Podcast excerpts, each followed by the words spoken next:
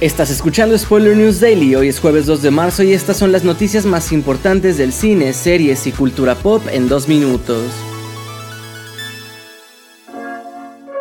Ben Affleck podría pasar de actor a director en DC Studios, pues esta semana han comenzado a sonar rumores de que el actor sería la primera opción para dirigir la nueva cinta del Caballero de la Noche titulada Batman the Brave and the Bold.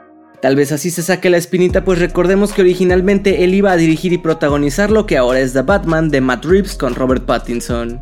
El mismo James Gunn ya comentó que están trabajando con Affleck pues ambos quieren que siga siendo parte de DC y están buscando un proyecto que se acomode para todos. Sin embargo, hasta el momento no hay confirmación oficial sobre alguna decisión.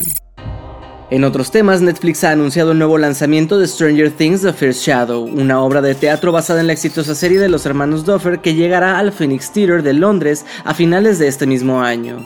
Kate Riffey, guionista de la serie, se encargará también de escribir la obra partiendo de una idea original de los Duffer, y la sinopsis oficial nos dice que iremos al año 59 en un Hawkins con problemas muy normales. El auto de un joven Jim Hopper no arranca y Joy solo quiere graduarse para irse de la ciudad, pero cuando llega el nuevo estudiante Henry Creel, su familia descubre que un nuevo comienzo no es tan fácil y que las sombras del pasado pueden tener largo alcance.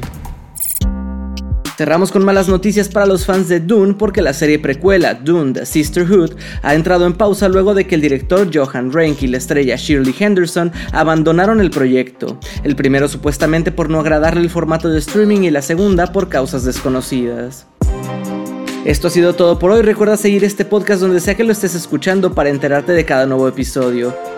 Yo soy Andrés Addiction y Spoiler News Daily es una producción de Spoiler Time y Posta. Hasta mañana.